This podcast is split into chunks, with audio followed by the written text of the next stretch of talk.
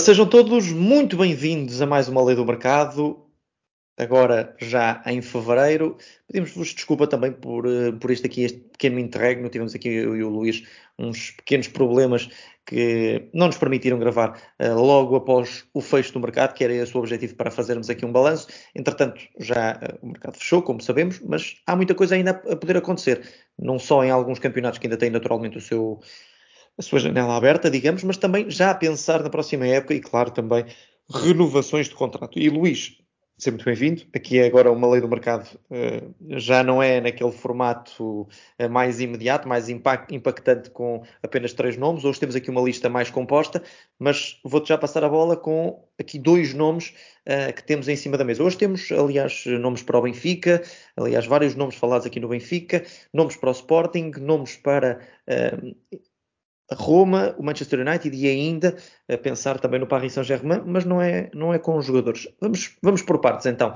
Luís, vamos começar aqui pelos dois nomes que temos aqui para o Benfica, dois nomes já falados. A verdade é que Enzo Fernandes saiu em cima do fecho do mercado de transferências. O Benfica não foi buscar um, uma, alternativa, um reforço, digamos, para, aquele, para, aquela, para aquela posição. Parece que Chiquinho vai para já assumir o, o posto, mas Roger Schmidt já disse que há aqui outras soluções mas a verdade é que há nomes em cima da mesa e tu tens aqui dois muito claros: Santiago Eze e Alan Varela. Uh, olá, Mário. Uh, sim, uh, temos aqui dois nomes para o Benfica. E começando por Alan Varela, é, é, é um, um, namoro antigo de, de, Rui Costa, é um jogador que, que agrada muito a Rui Costa. E eu acredito que, que no verão esta seja a grande aposta do Benfica. Eh, nesta altura seria muito difícil, uh, depois da saída de Enzo, mesmo no, no fecho do mercado, uh, conseguir uma transferência de um, de um jogador que está no, em outro continente, seria muito complicado, por isso acho que vão apostar as fichas todas no mercado de verão. E também há o, o, Santiago Eza, um jogador que também está referenciado, até está referenciado por, por outros clubes portugueses. eu acredito que um destes dois jogadores será jogador do Benfica, mas também não excluo a hipótese dos próprios dois jogadores serem jogadores do, do Benfica. Quero dizer com isto que a vinda de um pode não impedir também a vinda do outro. Uh, depende muito também das próximas saídas no mercado, se houver propostas para jogadores desta posição no, no meio campo do Benfica, uh, mas acredito que, que Alain Varela será uh, o jogador que, que, que o Rui Costa irá tentar fechar no mercado de verão para, para substituir Enzo Fernandes.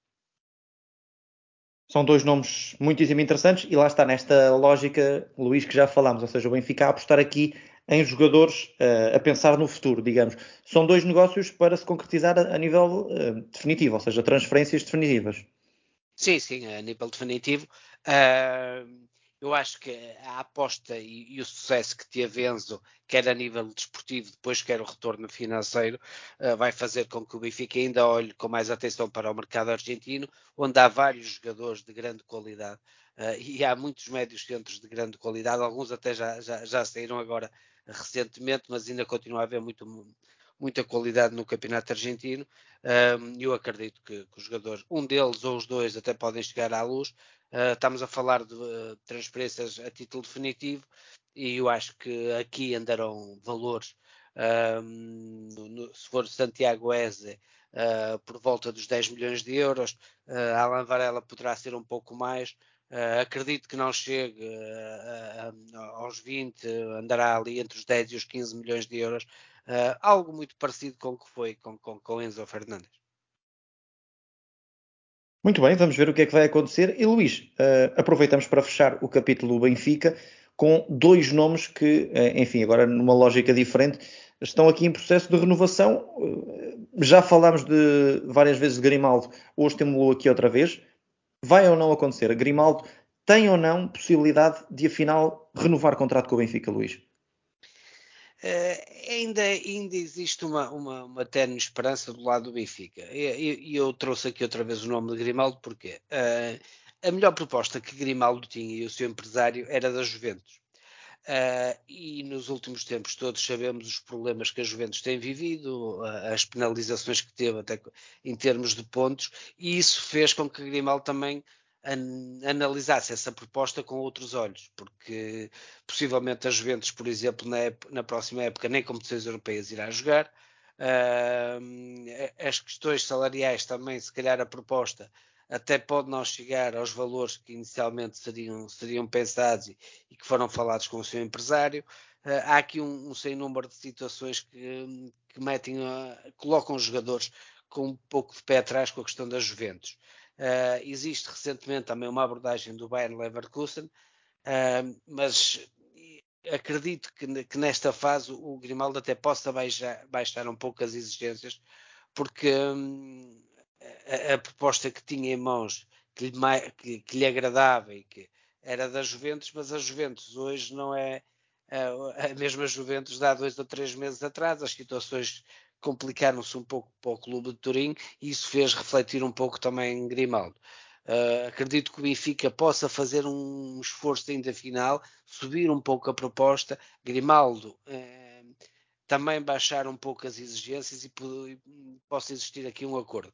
Não será fácil, uh, mas neste momento a questão ainda está em aberto, muito por esta, por esta questão das Juventus, de, das Juventus estar a passar este momento muito complicado. Havia a hipótese dos dois clubes, dos, dos maiores clubes de Espanha, que Grimaldo gostaria, e, mas para já não há proposta concreta, por isso o Benfica ainda joga aqui com tudo isto para tentar assegurar o, o jogador espanhol. E quanto ao Otamendi, Luís? Quanto ao Otamendi, uh, o, o, interesse do River Plate continua a ser muito forte. Uh, mas aqui ao lado familiar uh, e, e, pelas informações que eu vou tendo, a família de Otamendi gostava de continuar a viver em Lisboa. Uh, e havia uma outra questão que era poder ir para Madrid, para o Atlético Madrid. Uh, mas a continuidade de, de, de, Simeone não é um dado adquirido. Uh, isso, Simeone é, é, um, é, um jogador, é, um, treinador que gosta bastante de Otamendi, o jogador agrada a Simeone, uh, e o jogador, então, estando livre, poderia ser aqui uma aquisição do Atlético Madrid. O problema é que Simeone não tem a sua continuidade garantida. Uh, e isso também é um fator uh, que, que, pode ajudar o Benfica a conseguir a renovação. Ao lado familiar, que, que, que a esposa de, de Otamendi gostava de continuar a viver em Lisboa, há aqui o fator de, do River Plate mexer um pouco coração do jogador, o regresso ao seu país, uh, um grande clube como é o River Plate, mas eu acho que neste momento, eu se tivesse que dar aqui uma porcentagem, uh, daria cá 50% de hipótese de, de, de Otamendi continuar no Benfica. Ora, e nós temos aqui um nome para o Sporting, vamos deixá-lo para, para daqui mais um pouco, porque há aqui muito, muito tema para, para falar. Vamos um bocadinho agora ao mercado internacional, Luís, não sei se concordas. Vamos até a, à Roma de José Mourinho, também um, um clube que muito falado aqui nas nossas leis do mercado. E temos aqui o nome de Isco. Ou seja, Isco está sem clube e parece que há, há, interesse do jogador, parece que o jogador se terá oferecido à, à Roma de José Mourinho, até porque Zaniolo pode estar de saída do, da equipa italiana. Sim, Isco, a gente já falou disto e da possibilidade da Roma há um tempo atrás, porque foi um nome que, que, que agrada a José Mourinho, e José Mourinho tinha dado essa indicação, e aqui neste momento, com o jogador livre, com a hipótese da saída de Zaniolo, pode, pode existir aqui um, um casamento perfeito, Uh, há interesse em Mourinho contar com, com este jogador. Uh, talvez seja o clube mais interessante que, que, que aparece como, como hipótese para isto, e isto vê, vê isso com, com bons olhos uh, e, e, salvaguarda a possível saída de Zaniolo. Por isso aqui eu acho que pode ter mesmo pernas para andar este negócio e ser fechado nos próximos dias. Muito bem, vamos ver o que é que vai acontecer. Isto será sempre uma questão de, de, de, poucas horas, de dias, portanto, a qualquer momento podem aqui existir novidades, porque também, recordo, o mercado na Turquia está prestes a fechar, a fechar portanto, só por aí é que podemos ter depois a, a noção da, dessa saída ou não de Zaniolo da Roma. E vamos continuar, Luís. Temos Ansu Fati, que tem perdido aqui algum impacto na equipa do Barcelona, não sei se concordas, e fala-se no Manchester United. Sim, tem perdido impacto e, e, é visto como um jogador que em Barcelona pode trazer um grande retorno financeiro. O, o Barcelona precisa de fazer um grande encaixe no verão uh, para poder também fazer as suas movimentações e, e não ter aqueles problemas de, de, inscrição dos jogadores que anda sempre um bocadinho a tentar gerir isso, tenta libertar um jogador para poder inscrever outro. Uh, o Barcelona olha para Ansu Fati como a possibilidade de fazer aqui um grande encaixe. Na cabeça da, da, da estrutura do Barcelona está algo na casa dos 100 milhões. Tentar com Ansu Fati uh, uma, um encaixe muito grande, uh, rondar os 100 milhões. o Manchester United está interessado. Vamos ver se chega aos valores pedidos pelo Barcelona, mas o Manchester acredito que também queira, queira intervir forte no próximo mercado de verão e há aqui uma grande possibilidade. Não sei se chegará aos 100 milhões, mas acredito que entre os 80 e 90 milhões este negócio se pode fazer. Muito bem, vamos ver o que é que vai acontecer em relação aqui também a Ansu Fati. E Luís, vamos agora mudar aqui um bocadinho o chip, vamos ao mercado de treinadores. E a verdade é que uh, é uma grande é uma grande incógnita, incógnita neste momento perceber o que é que vai acontecer com Gaultier na, na equipa do Paris Saint-Germain. Há uma eliminatória dificílima perante o Bayern de Munique e se as coisas não correrem bem, Luís, há um nome bem colocado para assumir a equipa do PSG, não é verdade? É verdade, eu, eu acredito mesmo que o PSG vai, vai mudar de treinador. É o sonho antigo, é Zidane. Uh, Zidane, eu acho que teve, recusou as primeiras abordagens porque tinha em mente a seleção francesa. Isso neste momento já não é, não é possível com a, renovação de Deschamps. Por isso, é algo que consta, Zidane já deu sim, deu o, o, seu sinal positivo de que então assume o Paris Saint-Germain no início da próxima época.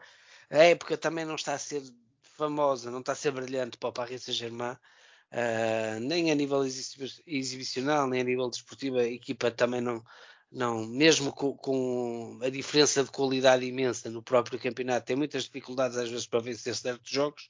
Uh, e como disseste, eu acho que a eliminatória com o Bayern Munique vai ser preponderante.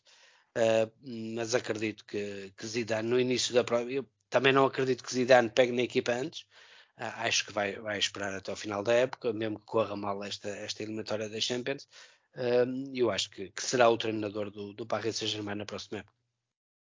Muito bem, e Luís, vamos fechar com chave de ouro esta, esta lei do mercado. Temos aqui o nome de Marin Ljubicic, jogador do Lask Linz, equipa da, da Áustria, tem 12 golos nesta temporada. Estamos a falar aqui de um avançado croata que na época passada estava no Hajduk Split e pode ser aqui uma solução para a equipa do Sporting, conta-nos tudo. Sim, pode ser uma solução. É um jogador que está, que está referenciado, é um jogador que o Sporting uh, está a tentar uh, fechar já para o mercado de verão. Uh, a curiosidade é que também há outro clube português interessado no jogador que é o Sporting Clube de Braga, que também está interessado em Santiago Eze, o jogador que também falámos para, para o Benfica, uh, mas aqui o Sporting pode levar vantagem, uh, até pela questão financeira, pode tentar fazer aqui um esforço e, e, conseguir fechar o jogador.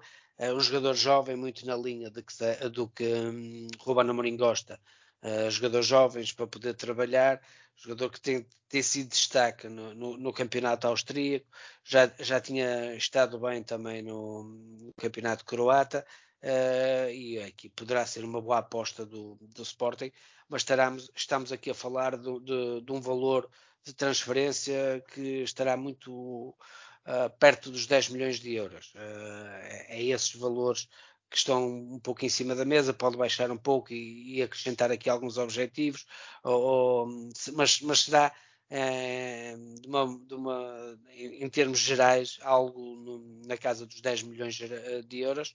Vamos ver, mas eu acho que é, é um jogador que agrada muito a Ruben Amorim, já deu parecer positivo, a estrutura do Sporting e o seu diretor desportivo, Hugo Viana, está uh, no terreno para negociar. Um, e parece-me aqui, porque até houve uma proposta do, do Sporting Clube de Braga um, e foi recusada, uh, parece-me aqui que já se, porque o clube já percebeu que pode, pode ter aqui mais propostas e pode encaixar um pouco mais, uh, vamos ver, mas parece-me aqui uma, uma boa aposta do Sporting para o mercado de verão. Muito bem, Luís. E temos contas fechadas nesta lei do mercado, pelo menos em termos de menu que tínhamos para esta semana. Vamos então às possibilidades, Luís. Vamos, vamos a isso? Começamos com o Benfica, que temos então Santiago Edze. De 1 a 5, qual a, a probabilidade deste negócio acontecer? 3. Finalmente, uh, em relação à equipe do Benfica, Alan Varela. 4. Vamos também olhar para as renovações, eh, acho, acho bem. Olhar para Otamendi. De 1 a 5, qual a probabilidade de Otamendi ficar na luz? 3. Grimaldo. 2. Quanto a Isco para a Roma? 4. Ansu Fati para o Manchester United? 4. Zinedine Zidane para o PSG? 4. e Marino Lilicic para a equipa do Sporting. 3. Muito bem, Luís. Estamos com contas fechadas nesta primeira lei do mercado já em fevereiro, pós mercado de transferências agitado de janeiro, como também já tínhamos feito referência. E uh, pronto, apenas dizer, Luís, que para a semana estamos cá novamente para dar a conhecer aqui mais alguns rumores de transferências para a próxima temporada que efetivamente podem acontecer e podem já estar a ser negociados nesta altura. Um grande abraço, Luís, um grande abraço a todos os que nos acompanham. Já sabem, continuem a seguir-nos em bolanarede.pt. Um abraço e até à próxima.